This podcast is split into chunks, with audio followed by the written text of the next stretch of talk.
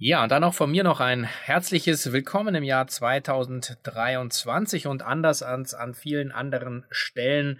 Bei befreundeten Podcasts haben wir gedacht, wir machen mal Schluss mit den Vorhersagen für dieses Jahr und schauen auf das, was definitiv passieren wird oder was nicht passieren wird. Und äh, damit das E-Commerce-Jahr 2023 einzuläuten. Also es geht um die Wahrheit, die reine Wahrheit und nichts als die Wahrheit. Und äh, die ist natürlich am besten erzählt mit zwei starken Co-Hosts an meiner Seite. Ich freue mich heute auf eine Crossover-Ausgabe mit den Herren von zwei mit Schuss, nämlich Rupert Botmeier und Stefan Wenzel.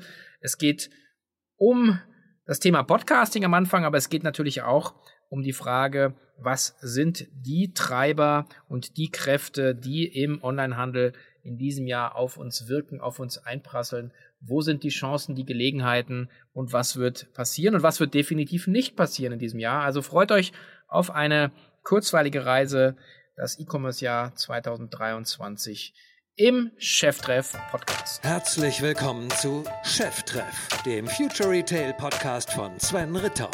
Im Gespräch mit den Machern und Innovatoren der digitalen Handelsszene.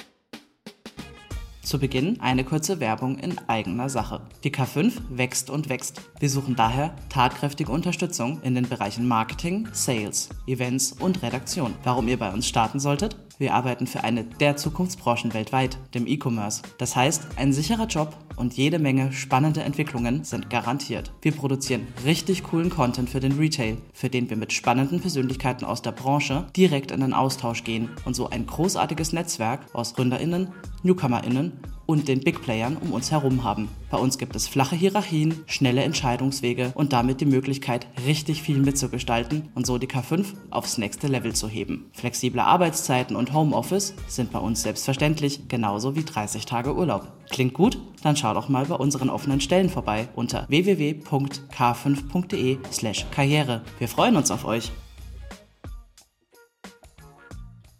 Ja, dann freue ich mich auf einen frischen Start in 2023. Herzlich willkommen zu einer neuen Ausgabe im Cheftreff Podcast. Und äh, warum nicht Gutes fortsetzen? Wir haben das letzte Jahr äh, beschlossen mit Crossover-Formaten und zwar mit dem Glory Insights mit dem lieben Jochen Krisch und wir starten das neue Jahr 2023 mit einem Crossover-Format und zwar mit nicht weniger als zwei absoluten Raketenkünstlern aus dem Onlinehandel. Ich freue mich sehr auf die beiden Hosts des Podcasts Zwei mit Schuss, lieber Rupert Botmeier und Stefan Wenzel. Herzlich willkommen. Schön, dass wir da sein dürfen, Sven. Moin, moin. Jetzt habe ich so lange genau. gewartet, wollte Rupert den Vorgang, Vorgang, den Vorrang lassen und er hat nicht gesprochen. Genau, wir haben nämlich im Vorfeld gesagt, wir sollen uns nicht gegenseitig ins Wort fallen. Da dachten wir, wir sagen einfach gar nichts. Guter genau. Einstieg. Kein, kein Problem. Das wird definitiv nicht so bleiben. Ähm, wir haben uns einfach mal vorgenommen, dass wir irgendwie auch auf das Jahr 2023 gucken. Natürlich mit der mit der E-Commerce, mit der Online-Handelsbrille. Und ähm, wir haben aber auch gesagt, wir wollen Butter bei die Fische machen. Wir wollen nicht so ein bisschen rumlabern. Also keine Vorhersagen. Alles das, was hier gesagt wird, ist die Wahrheit, die reine Wahrheit und nichts als die Wahrheit. So war uns der E-Commerce-Gott helfe. Bevor wir das aber tun, würde ich wahnsinnig gerne nochmal einen kleinen Rückblick auf eure Podcast-Journey schauen. Und äh, wir haben ja gerade so ein bisschen technisch äh, rumgestümpert, äh, die Amateure, wenn die anderen äh, noch nicht uns dabei helfen. Aber wie ist es denn mit euch jetzt so? Wie, wie ist es euch ergangen? Also alles anders, als ihr gedacht habt, viel einfacher, viel schwerer. Rupert, magst du mal starten? Ja, also Audio-Einstellung ist der Horror, das kann ich schon mal sagen. Und äh, Stefan macht mich fertig mit seinen Audio-Nachrichten, die man mal rüberschickt. Aber sonst, äh, ich, ich bin mega zufrieden, wie es gestartet ist. Ne? Also wir haben jetzt ja schon sieben Folgen ähm, ähm, drin, die laufen alle super an, wir kriegen tolles Feedback. Ne? Und ähm, Idee ist ja wirklich zu sagen, dass wir einerseits irgendwie ähm, digitale Themen aus der Echokammer irgendwie einfach diskutieren, aber dass wir das halt einfach auch mit einem witzigen Beiton machen, dass es ähm, ähm, ähm, humoristisch ist, dass es kurzweilig ist und gleichzeitig, dass man so mit ein bisschen Wissen rausgeht, ähm, weil ja echt viel Absurdes in der Wirtschaft ähm, ähm, ähm, passiert und da versuchen wir uns immer die besten Themen rauszunehmen und dann irgendwie dazu ein nettes Gespräch zu führen. Stefan, was sagst du? Ja, die spannender Ritt, ne? Äh, ich weiß gar nicht, wann wir angefangen haben, äh, das zu diskutieren. Rupert meldete sich irgendwann und sagte, wie wär's, wenn wir das mal, wenn wir das mal angehen? Das ist aber gefühlt auch schon irgendwie, keine Ahnung, wie lange ist das her? Ein Jahr oder so? Ich weiß es nicht. Und dann waberte das hin und her. TV gesehen. Ja, ja, genau, genau. ähm, und dann haben wir irgendwann gesagt, komm, jetzt muss es mal konkret werden. Und allein der Prozess ne, von Namensfindung über Bilder, das ist ja alles hier das ist ja alles selbst gebaut, ne? Also da sitzen dann Rupert und ich irgendwie und und äh, churn in Canva irgendein Artwork, bis das dann an professionellen Grafiker übergeben werden kann, ne? Das ist alles hand handgeklöppelt, mundgeblasen äh, und der Prozess äh, macht riesig Spaß, ne? Also äh, das ist äh, auch anstrengend und äh, ist auch tatsächlich Arbeit, ne? Aber ich äh, muss bisher sagen, eines der Highlights des letzten Jahres, äh, diese Reise hier irgendwie gemeinsam zu wagen. Sieben Folgen, gutes Feedback, wie Robert gesagt hat. Ähm, und ist Entertainment, ne? Hat gar nicht den Anspruch, Bier ernst auf alles zu schauen. Und wenn sich jemand bei uns meldet und sagt, das stimmt aber nicht, was ihr sagt, dann ist das völlig konzeptgetreu. Äh, das muss auch nicht alles äh, äh, dem Faktencheck standhalten. Das sind auch oftmals Meinungen. Ähm, aber es geht auch um Impuls zu setzen oder Impulse zu setzen und, und der Mix macht's da. Äh, wir werden auch in unseren schauspielerischen Fähigkeiten da ordentlich gechallenged, äh, bei jeder Aufnahme auf ein neues.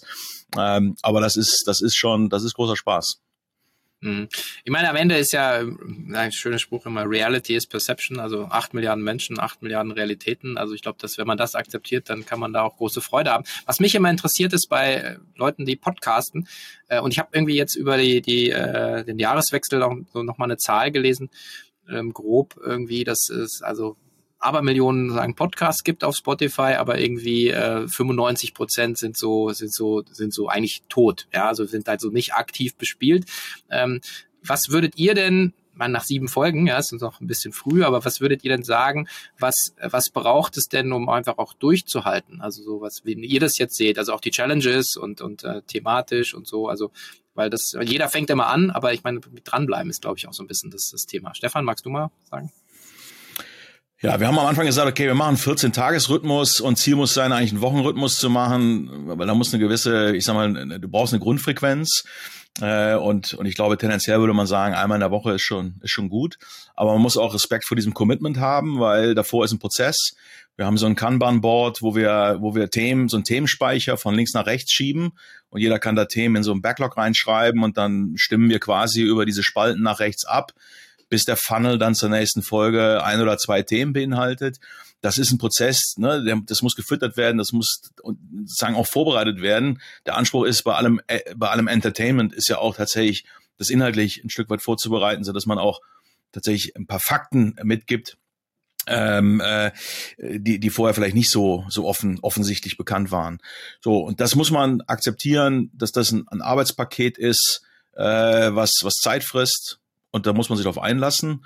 Und ich glaube, wenn man sich da nicht überfordert und das so äh, strukturiert und, und, und orchestriert, dass man den Atem haben kann, dann haben wir gesagt, auf die nächsten, auf die ersten tausend Folgen muss diese Energie, äh, das muss haltbar sein. Ne? So, und dann schauen wir mal. Wir haben es ja, letzter Satz, ne, wir haben es ja geschafft, tatsächlich Gunst der Stunde, ne, an einem Tag äh, Platz 40 der deutschen Business äh, Podcasts zu sein. Also äh, ne, in den, in den Top-Charts Platz 40 sein. Klar war das äh, saure Gurkenzeit, alle anderen lagen unterm Weihnachtsbaum, keiner hat veröffentlicht. Da ist, äh, da ist ja immer eine Momentaufnahme, aber egal, wir haben gleich T-Shirts von gedruckt und rennen damit hier durch Hamburg. Ne? Sehr gut. Also da kann ich ja kaum noch was hinzufügen, aber ich glaube, so Beharrlichkeit, das ist schon so ein richtiges äh, ähm, ähm, na, Grundeigenschaften, die mitbringt, die braucht man einfach, weil, wie gesagt, äh, du musst jede Woche veröffentlichen. Und ähm, auch wenn du manchmal nicht Lust hast und dann am Anfang hast du vielleicht gleich sofort eine Hörerschaft ähm, von der Anzahl her, die du dir vielleicht vorstellst und so weiter, die musst du dir halt aufbauen. Also das ist einfach eine hohe Frustrationstoleranz und wenn man einfach Spaß hat an Gesprächen, dann kann man eigentlich nichts falsch machen. Ne? Und ähm, wenn man ähm, ein paar Leute damit inhaltlich irgendwie äh, beglücken kann, ist doch super. Bloß eben, ich glaube, man muss sich echt Gedanken machen, ähm, wie man das Ganze bewirbt. Also veröffentlichen hilft. Also wir haben es ja selbst bei sieben Folgen gesehen. Allein der Sprung von zwei auf einer Woche merkt man. Das ist das eine. Und das zweite ist, das allein reicht halt nicht, sondern man muss halt links und rechts gucken, wo, auf welchen Kanälen bin ich noch unterwegs, wo habe ich meine Präsentationsplattform, wo kann ich das Ding da mal bewerben. Wenn du das nicht machst, dann ist so die ersten 1000 Follower ist ein weiter Weg. ich hatte es jetzt Stefan mal ja. hochgerechnet. Danach haben wir mit Marketing begangen, begonnen, ne? Und seitdem äh, geht's halt sprunghaft immer nach äh, oben, ne? Und das, da muss man sich was einfallen lassen, sonst äh, hast du keine Chance. Sind wir eigentlich gleich super im Thema drin, würde ich sagen, weil es ist ja ein bisschen die, auch die Frage letzten Endes, wie äh, man äh, sein, sein, sein Shop, sein Produkt bewirbt. Äh, meine, nichts anderes ist halt, ein Podcast ist ja auch ein Produkt. Ähm, was sind denn die Kanäle, die, die sagen für, für euch funktionieren? Also ich meine, ich mache es ja auch selber, also letzten Endes LinkedIn, äh, klar, LinkedIn, Twitter ist immer so, so Sache, aber was ist denn mit TikTok ähm, zum Beispiel? Ist das, ist das was, was äh, also was, was ich schon ausprobiert habe, was, was funktioniert, könnt ihr da ein bisschen da die, die, die Geheimnisse mit uns teilen? Herr Marc, Robert? Also so avantgarde sind wir nicht, ne? TikTok, wie schreibe ich das? Aber ähm, was bei uns eigentlich funktioniert, ne, was einfach bei uns äh, Fakt ist, ähm, ähm, Stefan und ich halten halt immer wieder Keynotes, sind halt auf Konferenzen, plus wir sind immer wieder gerne mal bei anderen Podcasts halt einfach äh, in den Shows drin, so wie bei dir ja auch, ne? Und das ist das, was wir jetzt bei uns, also würde ich sagen, habe ich jetzt für uns erstmal so ein bisschen rausgefunden, das ist das, was am stärksten ähm, wirkt. Man ist in einem anderen Podcast, die hören ein und ein paar finden das immer spannend und schwappen dann rüber. Und ähm, LinkedIn machen wir auch viel, das schafft immer Reichweite, aber das würden wir aktuell eher unter Markenbekanntheit äh, abstempeln und nicht unter Performance. Es ist jetzt nicht so, dass über LinkedIn spürbar neue Hörer an sich in großen Scharen kommen. So, ne? Am Anfang schon, weil so die ganzen Leute, die einen vielleicht mögen, ähm, die ähm, abonnieren das dann. Ne? Das war ja schon so. LinkedIn war da der Booster und die Bekanntmachung. Ähm, aber es ist jetzt nichts irgendwie, wo wir gemerkt haben, da kriegst du jetzt in Scharen neue Follower. Bisher zumindest ist das die Erfahrung. Ne? Und andere Formate, wie TikTok, da frage ich mich, ob die wirklich sinnvoll ist. Podcast ist ein Zeitformat, ne? Also man bringt mindestens 20 Minuten mit und man will ja inhaltlich tief eintauchen. Das so ein Kurzformat wie TikTok ist, ob das dann produktiv ist, um sowas zu bewerben, weiß ich nicht. Am Ende des Abends wollen wir ja irgendwie Zuhörer, die Bock haben, was Neues zu lernen oder irgendwas zu erfahren und sich mal ähm, irgendwie zu konzentrieren und ähm, entsprechend, glaube ich, braucht es halt auch in der Bewerbung Formate, die das auch erlauben, damit man irgendwie auch die richtigen Zuhörer kriegt, ne? Aber die Frage ist ja sagen, ob jetzt alte weiße Männer, nee, ganz jetzt Stefan, ich, ich, ich, ich schlag dir eine Flanke. Ich frage jetzt ja, ob sagen, ob wir nicht einfach auch äh, auf, auf zwei Augen blöd sind und blind. Äh, wir sagen, wir, wir einfach die, die, die, die Plattform nicht nutzen. Wir reden drüber, ja, Shein ist so das TikTok für Fashion, ja, ist dein, dein Wort gewesen, äh, Stefan. Ähm, und, und gleichzeitig nutzen wir eigentlich die Tools nicht. Wenn ich mit meiner großen Tochter spreche, die 18 ist, die sagt, Papa, du hast so geile Inhalte, ähm, du, warum bist du nicht auf TikTok, ja? Ähm, dass du einfach, einfach auch andere Leute erreichst. Und ich sage so, ja, boah, ich, ich tue mir jetzt schon schwer überhaupt mit, mit Twitter, LinkedIn und Co das noch in mein Zeitbudget reinzubringen. Also Stefan, ich meine, wie, wie, wie siehst du das? Also sollte man nicht doch mal das ausprobieren? Ich meine, der, der Alex Graf ist ja so ein, so ein, so ein, so ein keine Ahnung, so ein Basteltyp, der probiert immer alles aus. Ähm, weiß nicht. Ja, ich habe da viel Fantasie. Ich glaube nur, wir sind in der Evolutionsstufe noch ein Stück weit äh, noch davor. Ne? Also ich bin ja so ein Verfechter des Themas äh, Proposition und äh, wer Wasser predigt kann oder ja, wie heißt das? Äh, wer Wasser predigt, sollte es auch trinken oder umgekehrt, keine Ahnung. Auf jeden Fall, wir versuchen hier ein Produkt zu, ent zu entwickeln, was, was hinreichend anders ist als andere Podcasts.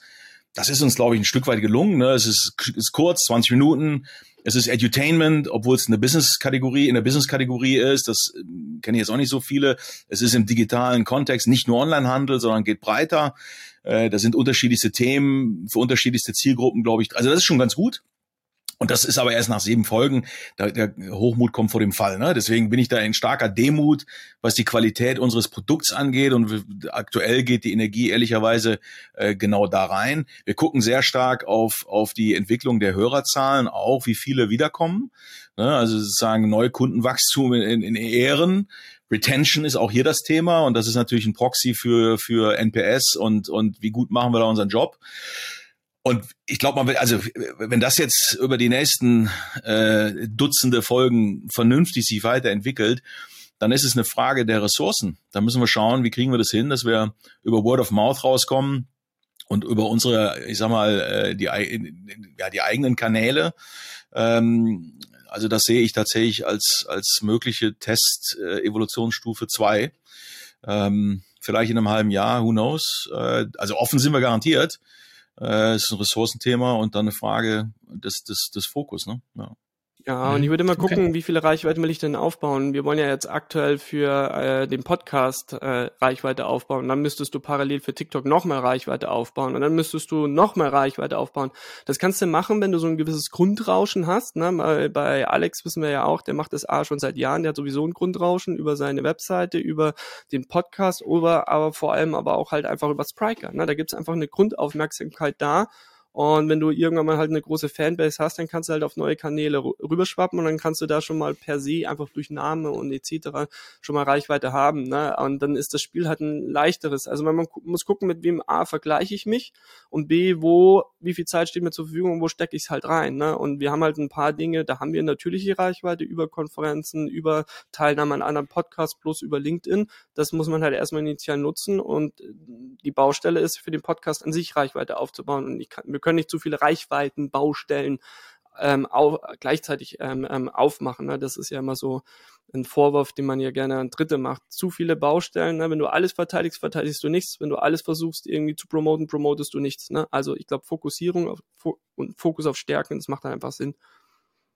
Ja, gut, dann äh, lassen wir mal die Podcast äh, das Podcasten das Podcasten sein. Und vor allen Dingen lassen wir ein bisschen mal die, die Demut jetzt in der Schublade, weil ich glaube, jetzt geht's ja auch in dem, im, im, ja, im, im nächsten zwei Dritteln äh, unserer, unserer Aufnahme hier so ein bisschen darum, was kann man eigentlich ähm, für den Onlinehandel 2023 äh, erwarten. Und äh, wir haben jetzt auch äh, viele Podcasts äh, von den genannten äh, auch schon gehört, Predictions 23 hier und da. Und äh, wir haben ja eingangs gesagt, wir machen mal Schluss mit den Vorhersagen. Alles das, was hier gesprochen wird, wird auch wirklich so kommen.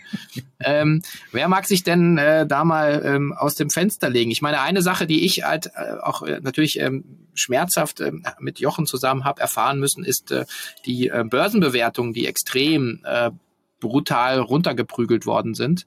Ähm, also nicht nur ja, im Tech-Bereich, sondern im E-Commerce insbesondere und äh, und das äh, zieht sich natürlich in öffentlichen Märkten durch, es zieht sich aber auch in den in den in den privaten Kapitalmärkten durch und äh, und man hat so ein bisschen den Eindruck, als ob so ähm, E-Commerce so das äh, sagen das das letzte Schiff ist, was man was man noch nehmen sollte. Ähm, und, und die ganze Welt sich so ein bisschen dagegen verschworen hat. Auf der anderen Seite, man, ihr beide seid so tief im Thema drin, ihr seht so viele Firmen, so viele Produkte, so viele Leute, die daran arbeiten. Also sind die alle sitzen die alle auf dem toten Pferd, Stefan? Ja, 0,0. Also ich, es ist wirklich faszinierend, wie, wie, ich sag mal, ähm, spontan und ad hoc sich da die Meinungen um 180 Grad drehen, ne? Was, was 2020, 21 the hottest shit on earth war, ist auf einmal jetzt irgendwie äh, die große Box mit, mit Mud. Und das ist natürlich weder das eine noch das andere ist, ist korrekt. Äh, wenn du auf die Fundamentaldaten des Onlinehandels äh, schaust, dann äh, kann man sich da ganz entspannt zurücklehnen, dass man da in der Tat auf dem richtigen Pferd sitzt. Dass jetzt mal ein oder zwei Jahre der Galopp reduziert wird in einer makroökonomischen Multipoly-Krise, das darf, glaube ich, dem Format E-Commerce nicht vorgeworfen werden. Solange du Kohorten akquirierst und äh, sozusagen eine Marge auf deine Akquisitionskosten generierst, gesundes Kundenwachstum demonstrieren kannst, ein Geschäftsmodell hast, mit dem du Geld verdienen kannst, und das können ja ausreichend viele, bist du erstmal äh, nach wie vor gut aufgestellt. Oder nimmt man jetzt allen Ernstes an, dass auf Dauer A, Menschen nichts kaufen werden und B, die Menschen wieder zurück sich auf die Rolltreppe stellen werden, weil das Anstellen an der Kasse so toll ist? Also da setzt man, glaube ich, auf ein paar äh, Prämissen jetzt neuerdings auf, die die fast schon, fast schon humoristisch anwirken. Ein langer Weg zu sagen, nein, der Gaul ist aus meiner Sicht genau der richtige, auf dem wir da gerade alle sitzen. Äh, da muss man langfristig drauf schauen. Zwei Jahre Dip äh, sind doof, aber äh, sind nicht das Ende eines Formats und eines äh, Leitmedienwechsels, der sich natürlich vollzogen hat mit Kategorieanteilen 50 plus. Punkt. Mhm. Ja. Aber trotzdem darf, meiner Meinung nach, muss der E-Commerce schon auch selbstkritisch sehen. Ne? Ich bin das richtige Pferd im Vergleich zu was? Zum normalen Handel vielleicht, okay, würde ich sogar mitgehen und unterschreiben, aber man steht halt einfach, gerade wenn man jetzt mal den Kapitalmarkt äh, anguckt, und das war ja das, was du äh, gemeint hast, wenn man steht halt auch im Wettbewerb zu anderen Geschäftsmodellen. Und da muss man halt mal nüchtern sagen, dass E-Commerce an sich kein geiles Geschäftsmodell ist. Es ist super kapitalintensiv, super risikobehaftet. Ja, du kannst mit Technologie Risiken rausnehmen, die du vergleich im zum klassischen Handel hast. Aber es gibt trotzdem am Markt ähm, ähm, ähm, Geschäftsmodelle, die sind leichter zu skalieren, die sind weniger risikobehaftet, versprechen mehr Marge. Also es gibt auch deutlich geilere Geschäftsmodelle. Ne? Und, und in, in dem Vergleich muss man es schon irgendwo einordnen und sehen, ich liebe E-Commerce, mir bringt Spaß, aber es ist nicht die beste Art und Weise, Geld zu verdienen. Ne? Also da muss man mal äh, nüchtern das sehen und das muss man schon dann sagen, ähm, ähm, ähm, im Wettbewerbsvergleich. Und äh, Stefan und ich haben ja zu dem Thema, äh, witzigerweise war sogar unsere Auftaktfolge, ist E-Commerce überhaupt etwas wert? Weil da war ja ein provokativer Artikel mal in der Handels, ähm, Handelsblatt, wo im Grunde ähm, ein Marktkapitalisierungsunternehmen, die permanent ähm, Unternehmen bewertet, sich das mal angeguckt hat und mehr oder weniger ähm, den Börsenwert von ähm, Amazon zerpflückt hat und da ist auf das Geschäftsmodell E-Commerce 0 Euro rausgekommen. Die bewerten das Geschäftsmodell von Handel, das Ursprungsmodell von Amazon mit 0 Euro und eigentlich die Margenbringer und das, was eigentlich was wert ist, das ist das Marktplatzmodell, das ist ähm, ähm, die, die, die Marketingplattform, das ist das Webhosting. Ne? Stefan hatte damals äh, netterweise gesagt, naja, der Nucleus hat dafür gesorgt, dass das groß wurde. So muss man sehen. Aber das, was Wert schafft, ist nicht E-Commerce. Und deswegen meine Prognose ne, für 23, und das ist, glaube ich, das, was man aus dem Clash lernen kann, der Handel für sich alleine wird am Markt einfach nie großartig bewertet werden. So muss man es nüchtern sehen. Und ich glaube, E-Commerce-Unternehmen draußen müssen sich gucken, was kann ich mit diesen Skaleneffekten, die ich halt habe, wie schaffe ich alternative Geschäftsmodelle, alternative Einnahmequellen, die mehr Marge mir versprechen und mir Gewinn bringen können, damit, wenn es mal kracht, ich A, businessseitig diverser aufgestellt bin und wenn mir das eine Bein wegklappt, dass ich noch ein anderes zum Stehen habe und dass das in der Summe mehr wert wird. Und das ist so meine Prognose für 2023. Wir werden in diesem Jahr noch nichts zu dem Thema sehen, aber das ist so, glaube ich, die Erkenntnis, was jetzt in dem letzten Jahr im Crash da war, dass man einfach sich breiter aufstellen muss. Und wir werden jetzt, glaube ich, in 23 werden die ersten Initiativen ausgerollt, um das hinzukriegen, die man dann in 24, 25 dann irgendwann mal vielleicht hoffentlicherweise ausgerollt sieht. So, das ist meine Prognose ich würde es gern nochmal aufgreifen und sagen, wenn man sich anschaut, man hat einen sehr reifen Markt, sehr reife Geschäftsmodelle äh, und eine sehr gute und günstige, sagen, Valuation to Product Relation sozusagen. Das heißt also, die, Unternehmen sind günstig, man kann günstig einsteigen, man kann günstig akquirieren, man hat aber eben einen sehr reifen, weiterentwickelten Markt. Du hast 50 Prozent Marktanteile in, Fashion und Plus ähm, genannt, Stefan. Und, ähm, und du hast eben auch zum Beispiel den Vergleich gemacht auf LinkedIn, glaube ich, ähm, von Amazon AWS 1996 21 Millionen US-Dollar im Gesamtjahr und äh, 2022 21 Millionen US-Dollar pro Tag. Das heißt, und du hast es dann genannt, letzten Endes braucht man unternehmerische Resilienz, um in auch in schwierigen Zeiten gegen die kolportierte Meinung der Märkte sich einfach durchzusetzen.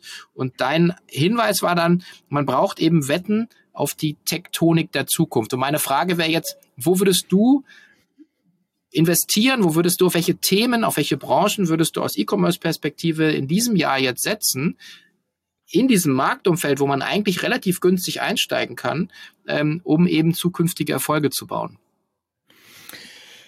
Ich glaube, das, also ich komme ich komm zur Antwort. Ne? Ich glaube, die Realität für 2023 ist leider genau am anderen Ende des Spektrums. Nichts dessen, kaum des, kaum wird etwas dessen passieren. Also das ist leider die Realität. Deswegen sind die vielen Prediction-Sendungen, die wir hören und, und sehen, auch so zäh, weil da wird stark am Rost poliert ähm, und da, da kommt aber nicht viel. Äh, 2023 Liquidität. Die Leute müssen gucken, dass sie Cash irgendwie, äh, dass sie es zusammenhalten und wenn sie es nicht haben, dass sie es irgendwie bekommen und bezahlen können. Die saufen ab in Beständen, Überhänge ohne Ende. So, die müssen irgendwie raus. Die machen die Marke kaputt, die machen die Marge kaputt. Effizienzdruck noch und nöcher. Da kannst du dir vorstellen, in so einer Gemengelage sitzen die wenigsten jetzt und, und, und kraulen sich irgendwie an der Schläfe, äh, äh, welche, keine Ahnung, Web3-Aktivitäten oder äh, äh, Chat-GPT-Aktivitäten sie jetzt lostreten können. Da, da ist, das ist ne, sozusagen die Darwinsche äh, Logik, da geht's jetzt ums Überleben. Ne? Äh, freeze, äh, wie heißt das? Fight, freeze or flee. So, und, und nach dem Motto äh, sitzt da jetzt wahrscheinlich der Großteil der Companies, über die wir nachdenken, der sitzt genau vor diesen, vor diesen, ich sag mal, existenziellen Themen. Und, und dennoch ist genau das ja die Opportunität, auf die Dinge zu gucken, äh, die du anreißt. Ne? Weil die, die jetzt noch Pulver trocken haben, oder und die die mentale Ruhe haben zu sagen, okay, wir werden da jetzt durch diesen Sturm durchkommen, das sind die, die letzten Endes hier die großen Gewinner sein können, indem sie zum Beispiel auf tektonische Wetten mutig setzen. So, jetzt ist die große Frage, was sind diese tektonischen Wetten? Und ich hätte sehr viel Fantasie, dass alles das äh, hochgradig äh, floriert, was äh, sozusagen Proposition und Experience ist. Wir sind in einem totalen Austauschmarkt. E-Commerce-Plattform All You Can Eat. Alle haben alles. Alles sieht gleich aus. Alles ist filtern und sortieren und du machst es bitte selbst. Auslaufmodell. Also wird, werden mutmaßlich Konzepte, Companies, Technologien, Dienstleister, Studios, Contenthäuser, was auch immer helfen kann, am Frontend, in der Experience, im Storytelling, im Narrativ, in der Kuration, in der Personalisierung, alles, was da helfen kann, sind aus meiner Sicht äh, äh, also sind gar keine mutigen Wetten, sind aus meiner Sicht sehr naheliegende Wetten, weil da wird Differenzierung kommen. Und am anderen Ende des Spektrums genauso. Alles, was, was operative Exzellenz angeht, alles, was hilft, Effizienz zu heben, intern in den Companies, aber auch dann in Richtung Endverbraucher, Logistik, Customer Care, alles, was damit sagen, das ist, glaube ich, der zweite große Block. Äh, wer auch immer da einen Beitrag leisten kann, um den Companies zu helfen, diese Potenziale zu heben, der ist aus meiner Sicht, Sicht äh, ja ein attraktives Ziel. Ne? Ähm, denn am Ende des Tages werden die Probleme ähm, die gleichen bleiben. Wir, wir gucken auf den Funnel. Auch wenn wir, wenn wir Handel immer wieder neu beschreiben. Am Ende ist es ein Funnel. Und an jedem Teil dieses Funnels gibt es noch eine Menge, eine Menge Luft nach oben, wenn wir ganz ehrlich auf die E-Commerce-Branche schauen. Und das sind, da muss man auf tektonische Wetten sich, sich, äh, die muss man diskutieren und dann, ja, all in, ne? da, Sven, vielleicht darf ich da einhaken, weil da kriegst du gleich meine nächste Vorhersage. Ich glaube, dies, das, was Stefan meint, was eigentlich passieren muss, neue Experiences aufbauen, Proposition stärken, das wird wiederum nicht aus dem E-Commerce selber rauskommen. Da verwette ich alles. Die, die heute groß sind, die werden das Thema nicht treiben. Ne, Microsoft hätte eigentlich ähm, das ganze Mobilbusiness treiben müssen. Was ist ihnen eingefallen?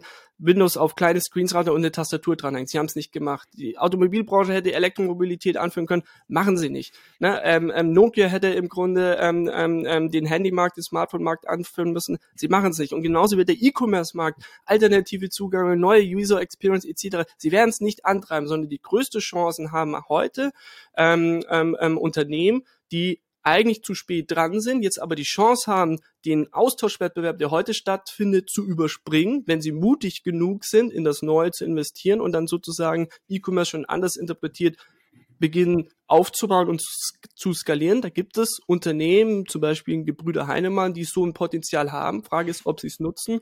Und meine zweite These ist, dass diese Veränderungen viel mehr aus anderen ähm, ähm, Branchen äh, getrieben werden. Ne? Ich glaube, dass den E-Commerce der Zukunft mehr durch ein Pinterest und Co. getrieben wird, als durch den E-Commerce selber, weil das hat es die, die Vergangenheit der Wirtschaftsgeschichte immer wieder gelernt, die Branche, die groß ist und mit einem gewissen Raster groß geworden ist, das ist ja dieser Austauschwettbewerb, den ähm, ähm, ähm, Stefan meint, man findet nur wenige Beispiele, die dann die zweite Welle antreiben und die Frage ist, wer werden diese Antreiber der Welle sein? Ich glaube, das sind Unternehmen, die tendenziell heute nicht so groß sind oder die eben nur mal aus anderen Märkten reinschwappen, die mal mit einem anderen Geschäftsmodell gestartet sind. Das ist so meine nächste Prognose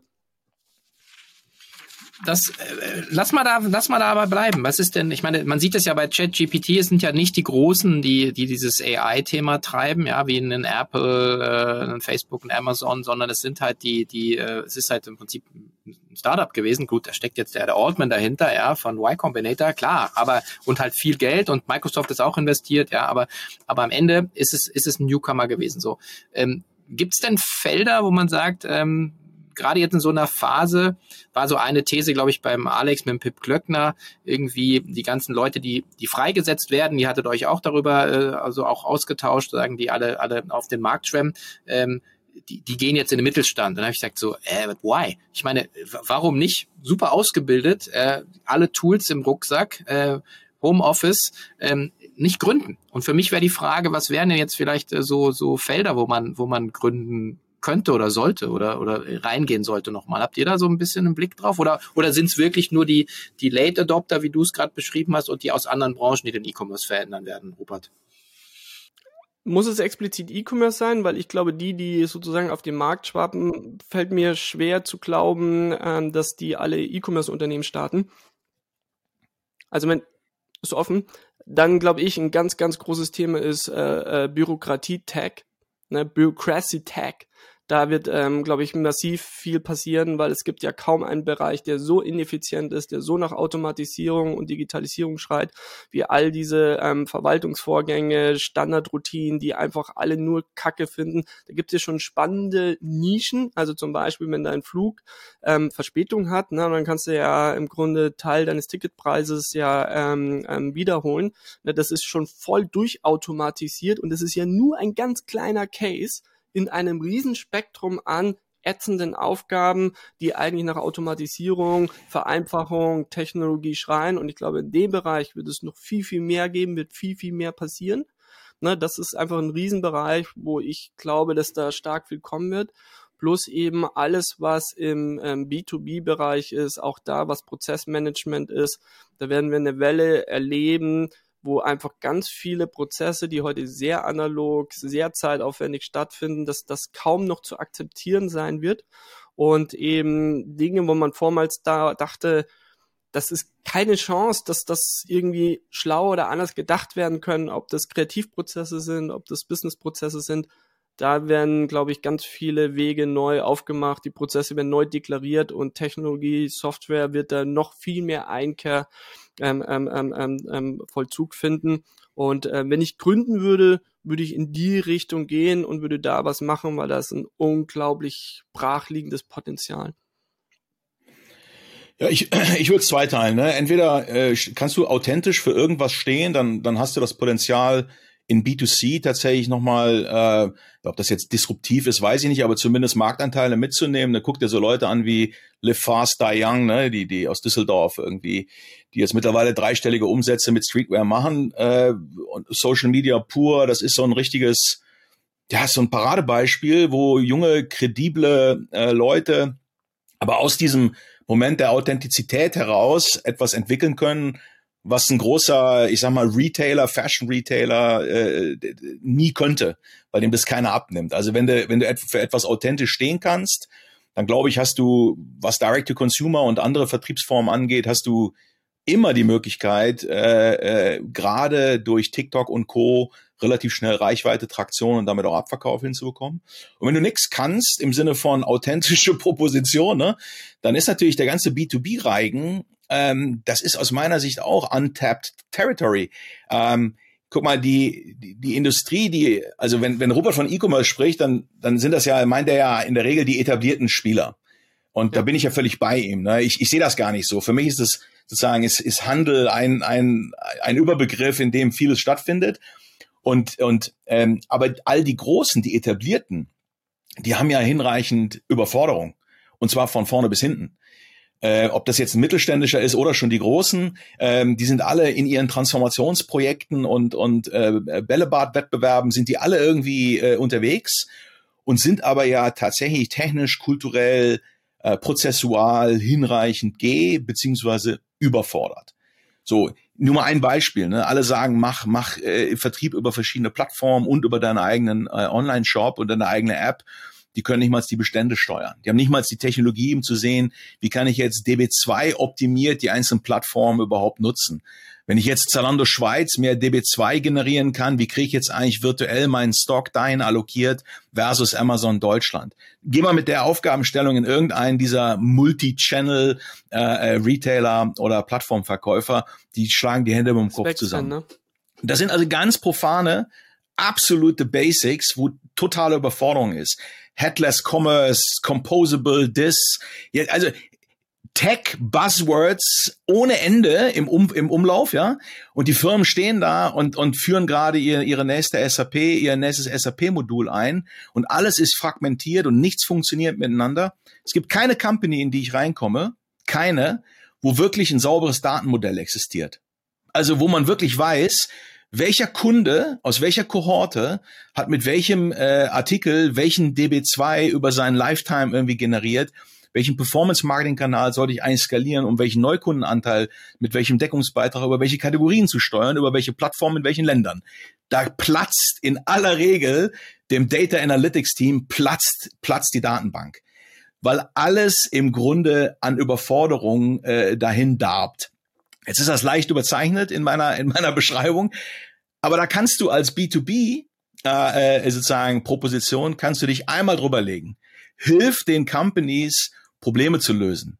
Verkauf keine Produkte, verkauf keine Features, sondern hilf ihnen komplette, komplexe Probleme zu lösen. Produktdaten nicht nur sozusagen als technische Lösung irgendwie zur Verfügung zu stellen, sondern so mit den Firmen zu arbeiten, dass diese Produktdaten am Ende mehr Geschäft äh, bewerkstelligen. Hilf ihnen beim Performance Marketing, hilft ihm, hilft ihnen, äh, hilft, hilft bei der Personalisierung. Und zwar wirklich äh, im Sinne von schlüsselfertig End-to-End-Lösungen. Und äh, da ist die B2B-Softwareindustrie äh, aus meiner Sicht auf einem totalen falschen äh, Planeten, weil sie immer noch mit ihren Features äh, äh verkaufen geht und immer noch isolierte Einzelbausteine sozusagen reinverkauft, während auf der anderen Seite Kunden sitzen, Firmen sitzen, die vor lauter Fragmenten im Endeffekt gar nicht mehr wissen, äh, wie das Ding mal end-to-end -end funktionieren soll. Massive Opportunität. Mhm. Ich glaube auch, dass das Gründen im Bereich äh, Service äh, einfach ein sehr, sehr großes äh, Chancenfeld bietet, insbesondere mit dem, sagt halt, okay, äh, Rupert, du meinst jetzt irgendwie branchenfremde oder nicht ins E-Commerce reinzugehen, aber du kannst natürlich auch eine Software entwickeln als, äh, als Lösung für viele Probleme. Was ich immer versuche, den Leuten äh, zu pitchen, ich kriege ja relativ viel auch auf den Tisch und dann frage ich immer so, ja, okay, ähm, ihr habt jetzt ein Problem identifiziert, ihr habt eine Lösung, aber ich verstehe immer noch nicht, was ist der Nutzen beim Kunden. Und das ist so ein bisschen das, was Stefan, glaube ich, du auch beschreibst, dass du sagst, okay, ja, dann sagst du, okay, ja, ich habe die Lösung, macht was weiß ich, dein Daten, deine Datenbank schneller. Sagt halt, okay, aber mit, aber mit welchem Ergebnis beim Kunden? Weil am Ende ist es ja eine Kaufentscheidung. Ähm, und das können die wenigsten dann wieder entwickeln, das sagen, wer ist eigentlich mein, mein Ansprechpartner auf der, auf der Käuferseite. Wer kauft eigentlich dann? Es ist nicht die IT-Abteilung, es ist ja meistens dann die Marketingabteilung, die dann Druck macht auf den CEO. So, also ähm, gibt es da denn Beispiele, wo ihr sagt in jüngster Zeit, ähm, die die, die machen euch Hoffnung. Ich weiß, Stefan, du bist ja auch ein bisschen unterwegs als Angel.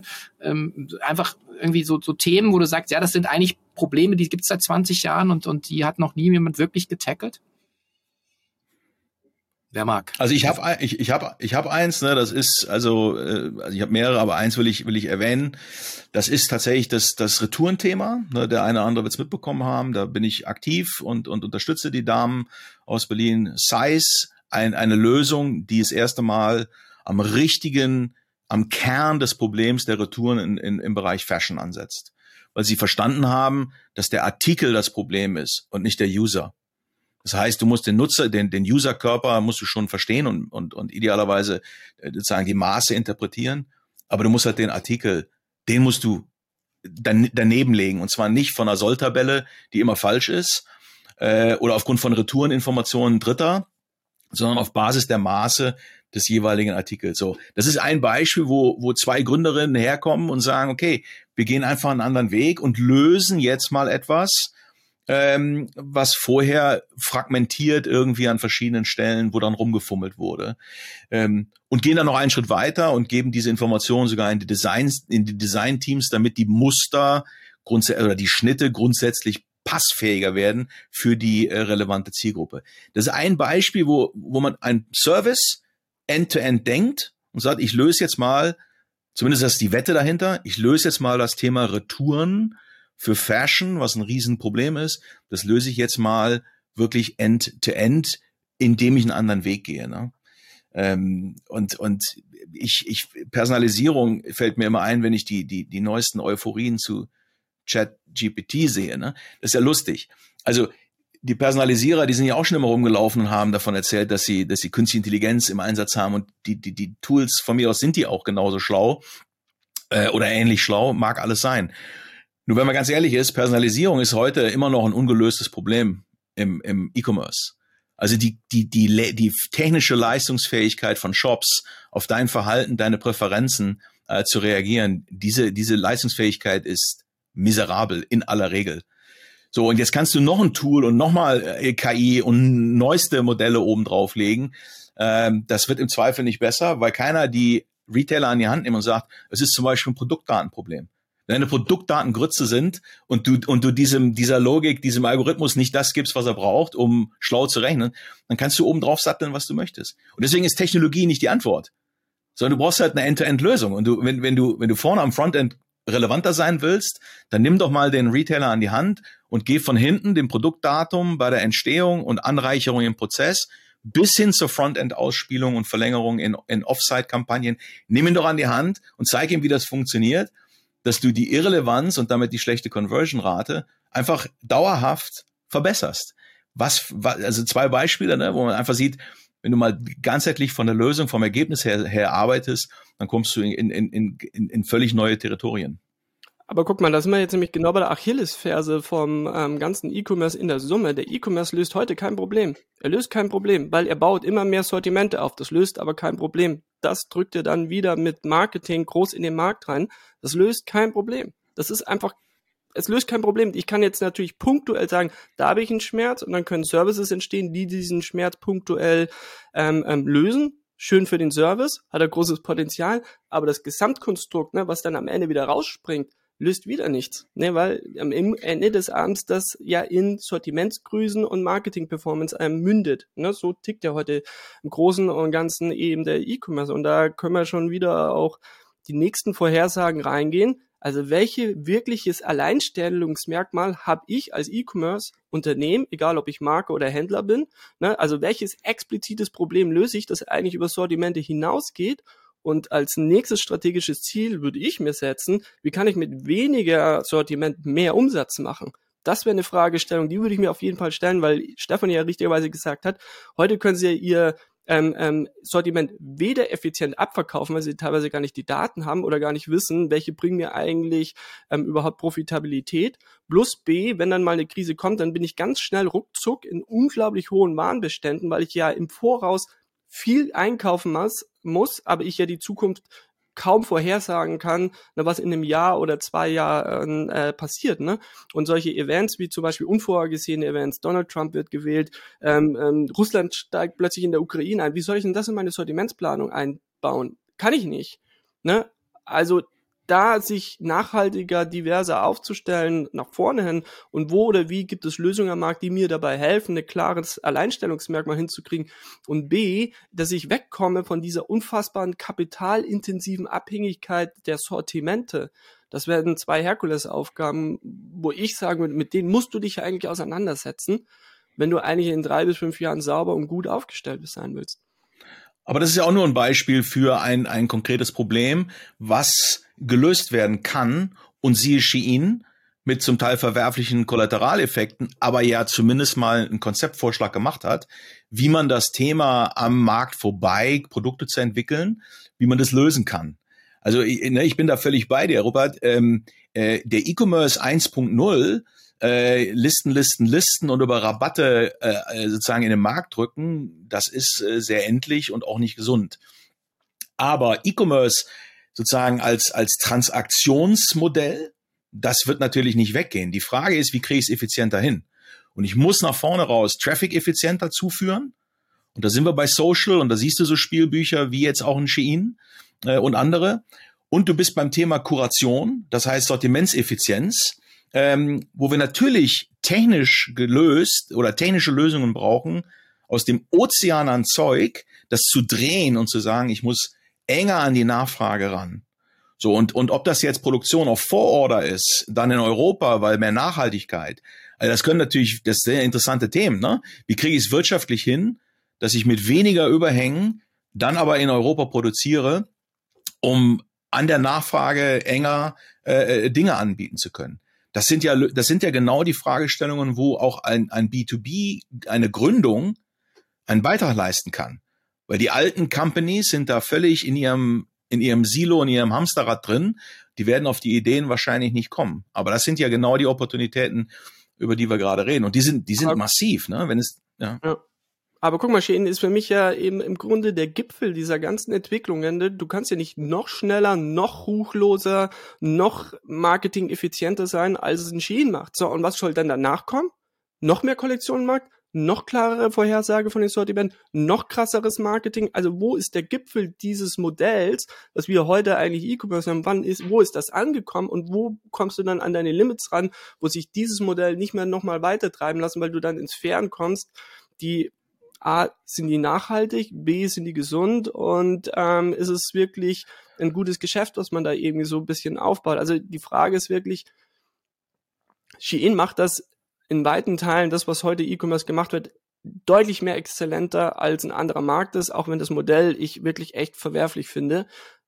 Das nochmal zu optimieren, da würde ich kein, also ich würde da nichts rein investieren. Na, ich glaube, du müsstest wahrscheinlich das Ganze, Du müsstest es wahrscheinlich ein bisschen, ein bisschen äh, drehen. Also und und ich glaube, also ich ich bin jetzt auch kein Freund von einfach immer mit Technologie rumzuschmeißen, weil ähm, sondern es geht ja letzten Endes erst, wie du gesagt hast, Stefan, um Konzepte oder strategische ähm, Überlegungen, ja. Und äh, aber da hilft natürlich schon Technologie, wenn man sagt, okay, was wäre denn eigentlich möglich? Und äh, ich äh, nur mal so, als äh, die, der letzte Exchanges äh, ging es um KI zwischen von Marcel und, und Weiß und Jochen Krisch.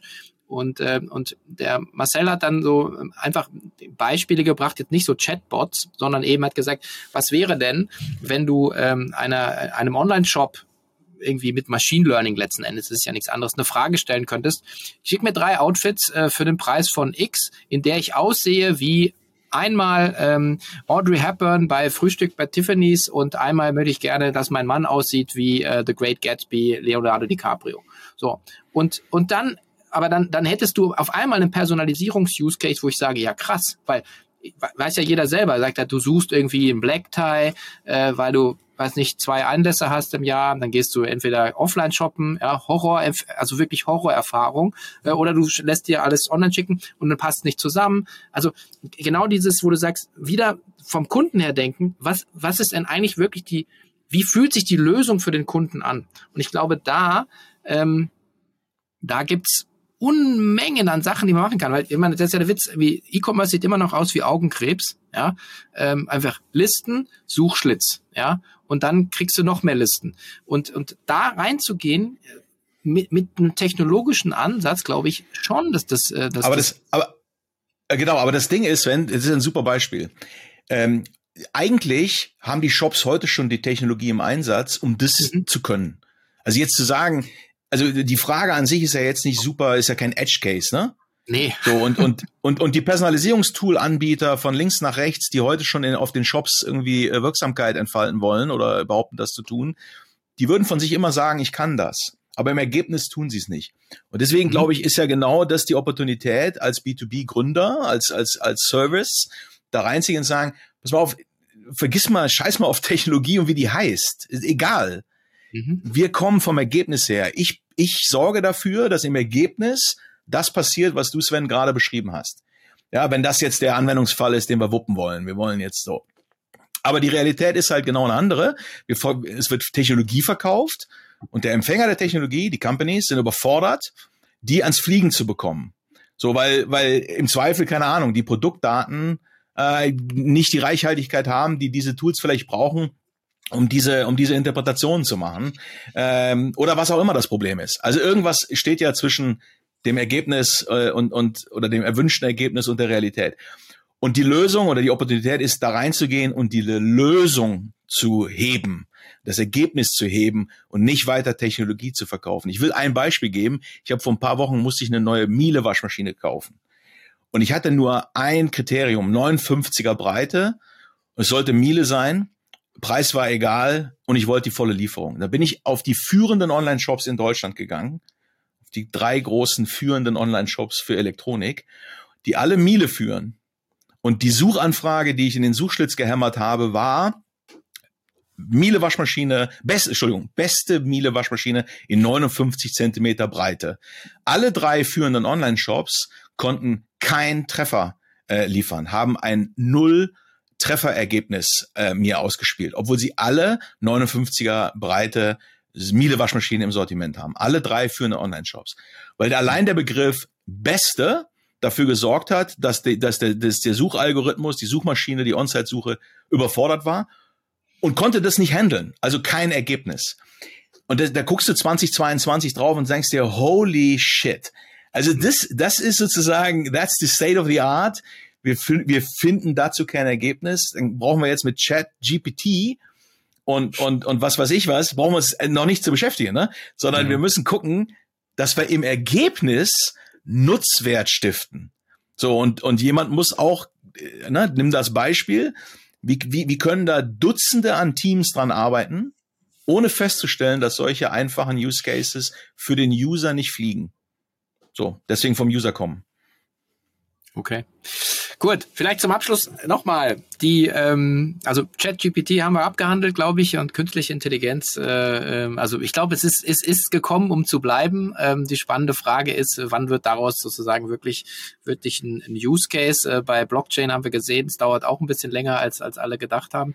Ähm, was mich noch interessiert, ist so ein bisschen, ähm, gibt es irgendwie so Branchenhits, auf die ihr setzt? Also Food wäre so ein, was ich meine, so ein Ding, wo du sagst, irgendwie äh, ein, zwei Prozent davon sind online, der Markt ist 200 bis, je nachdem, was man reinrechnet, 230, 240 Milliarden groß.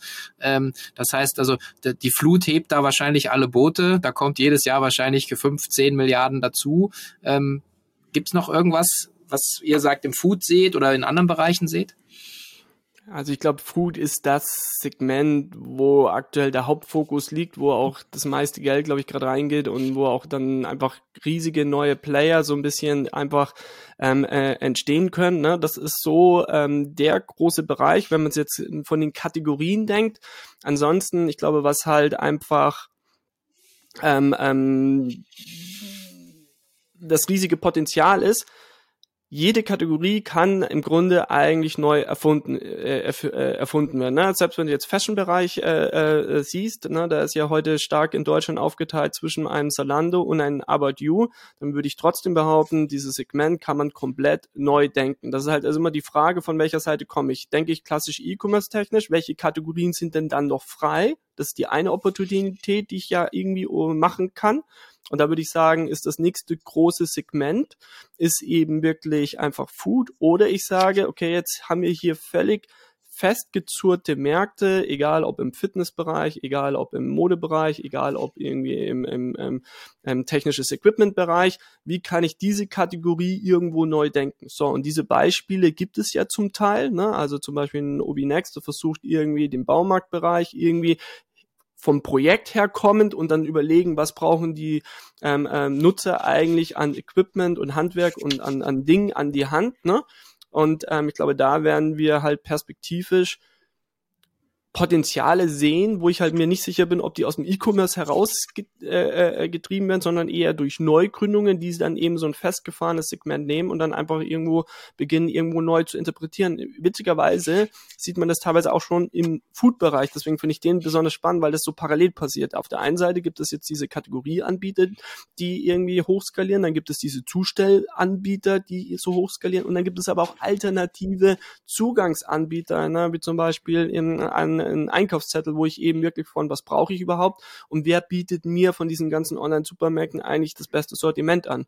Also da findet gerade parallel viel statt und ähm, deswegen ist es tatsächlich ein ziemlich spannendes Segment. Aber da würde ich nochmal sagen, jedes Segment kannst du neu denken und neu angreifen. Deswegen würde ich sagen, es geht nicht so sehr, welche Kategorie als nächstes spannend ist, sondern welche alternativen Verkaufskonzepte entstehen und ähm, wie marktdurchdringend sind die und wie sehen alternative Verkaufskonzepte aus. So würde ich irgendwie denken. Und ein Markt, der heute schon stark online ist, wie zum Beispiel Fashion ist, den zu neu zu interpretieren, ist ja eigentlich ein Riesending, weil dir ist viel Aufmerksamkeit äh, äh, äh, sicher.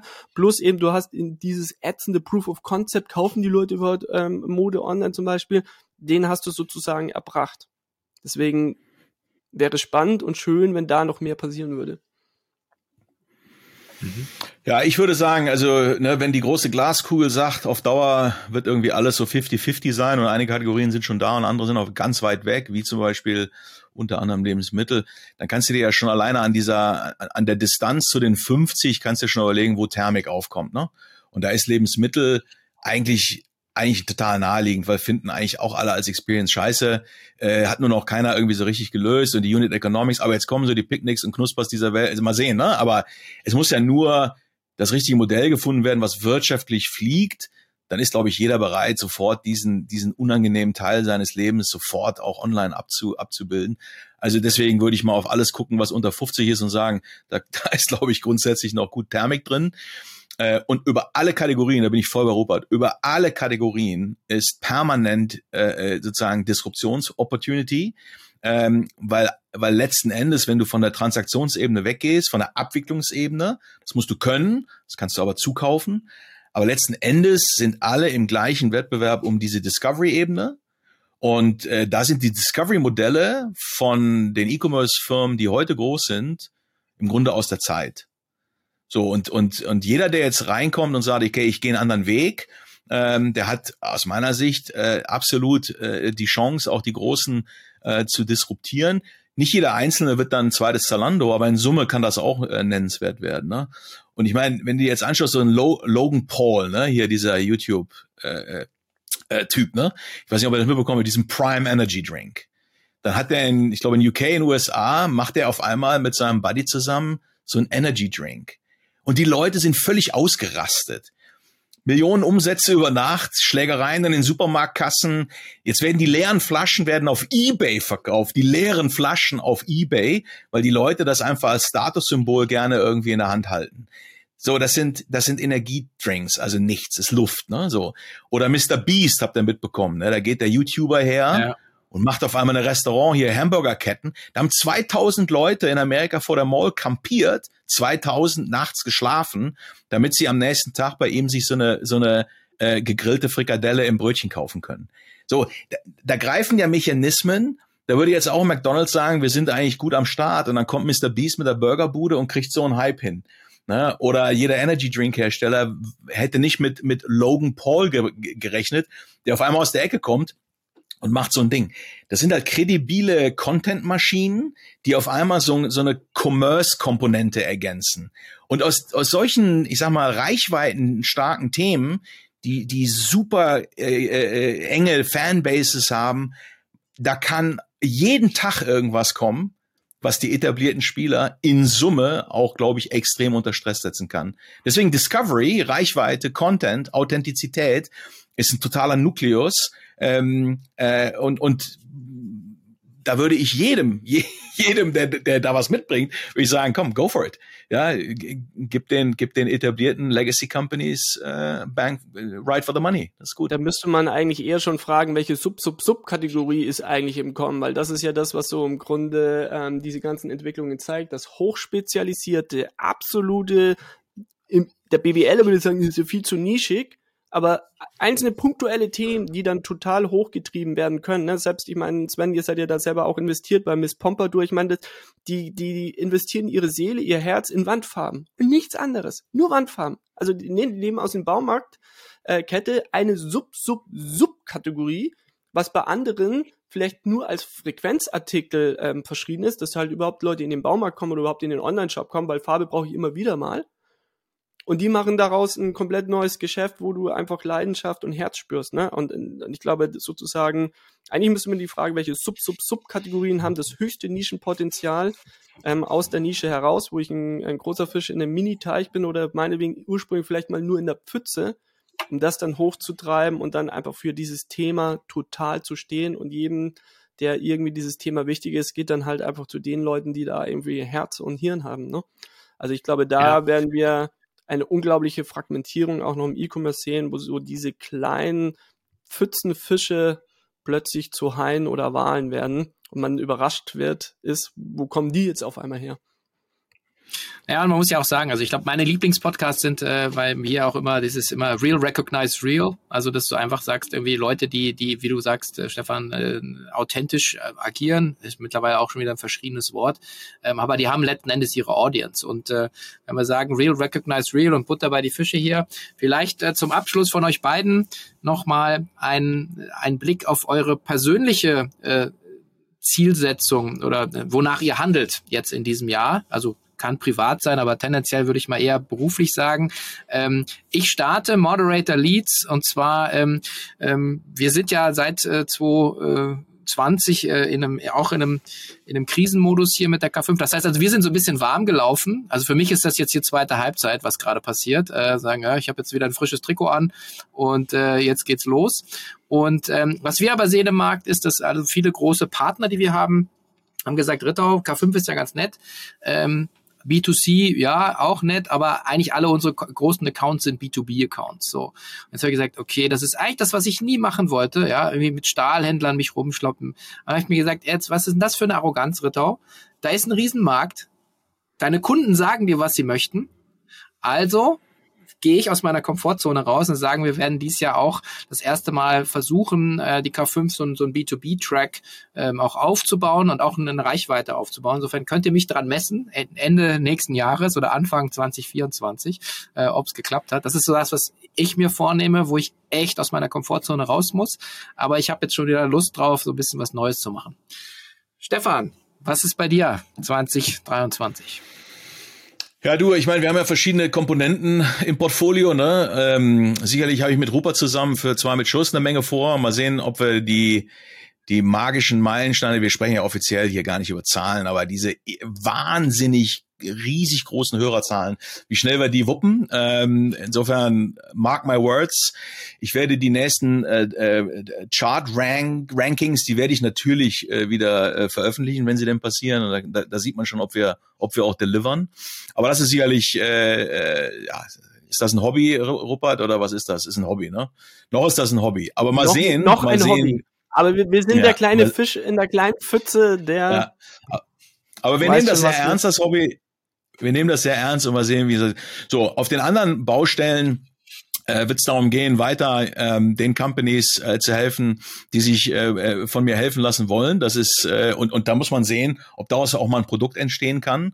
Da gibt es auch schon mal Diskussionen im Hintergrund, inwieweit sich das systematisieren lässt, was man da sozusagen ad hoc, Case by Case immer wieder diskutiert, weil da Riesenmuster drin sind. Ne? Es, sind, es ist also überraschend äh, musterlastig, was man da an, an Bestandsaufnahme äh, sehen muss.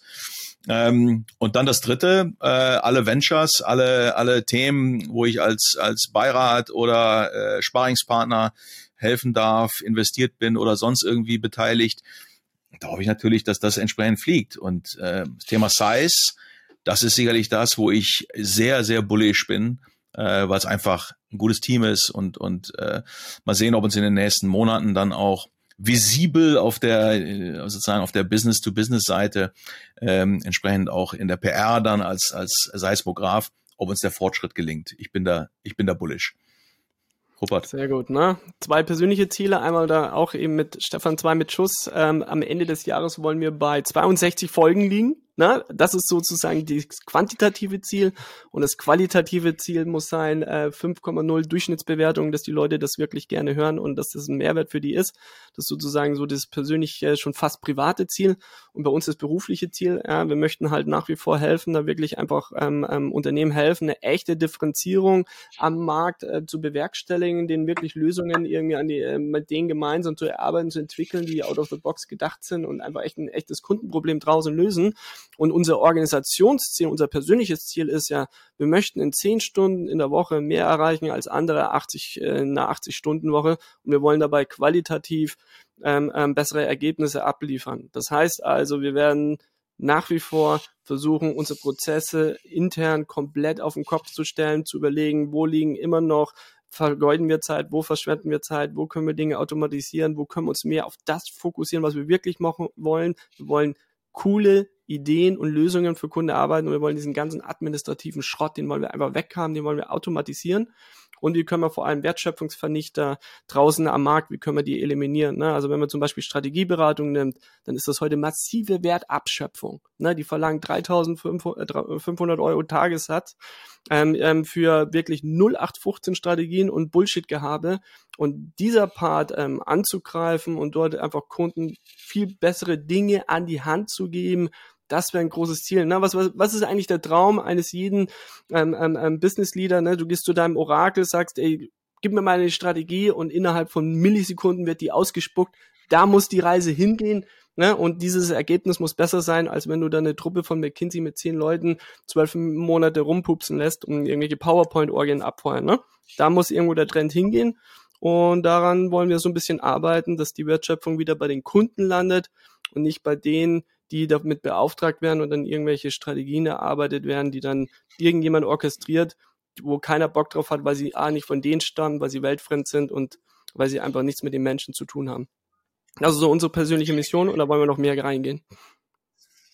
Super. Dann äh, beende ich hiermit den offiziellen Werbeblock und äh, ähm, bedanke mich ganz herzlich bei euch beiden. Ähm, Cheftreff meets zwei mit Schuss also known as die drei lustigen zwei. Ich freue mich äh, drauf, wenn wir das Ganze als Format vielleicht äh, etablieren und äh, zumindest einmal im Jahr ähm, hier einfach immer wieder zusammenkommen. Und äh, ja, hat mir großen Spaß gemacht. Ähm, ich hoffe euch auch. Ich habe mir ein paar gute Sachen mitgeschrieben. Ich glaube, da ist echt was dabei. Also herzlichen Dank nach Hamburg und äh, ja, ich freue mich drauf. Ein erfolgreiches Jahr 2023.